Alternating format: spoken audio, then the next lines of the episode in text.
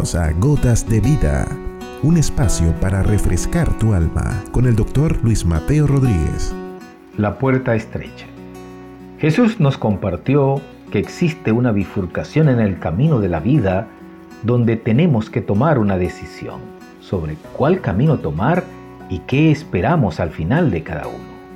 Dijo, entren por la puerta estrecha, porque ancha es la puerta y espacioso el camino que lleva a la perdición y muchos los que andan por él, pero estrecha es la puerta que lleva la vida y pocos los que la hallan. Notemos que la puerta de la vida es estrecha y el camino angosto, que no tiene mucho atractivo y que además no son muchos los que entran y andan por él. A pesar de ello, Jesús recomienda que entremos por allí, porque pese a que la otra vía parece más cómoda por lo ancho de su puerta, espacioso de su camino y por la gran mayoría de los que lo transitan, pero que su final no es recomendable para nadie. Porque así como hay vida eterna, también hay perdición y condenación perpetua.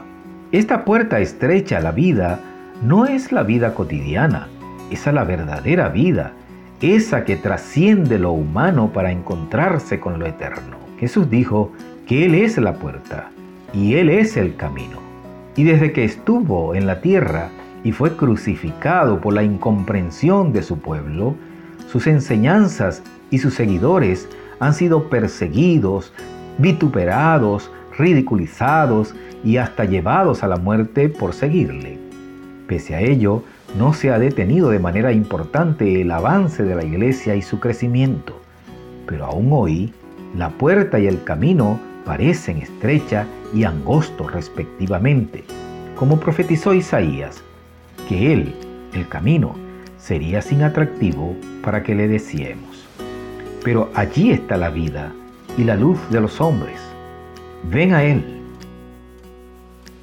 Has escuchado Gotas de Vida con el doctor Luis Mateo Rodríguez. Contáctanos a través de nuestro correo electrónico ccclarrocaviva.gmail.com no te pierdas nuestro próximo capítulo, Gotas de Vida.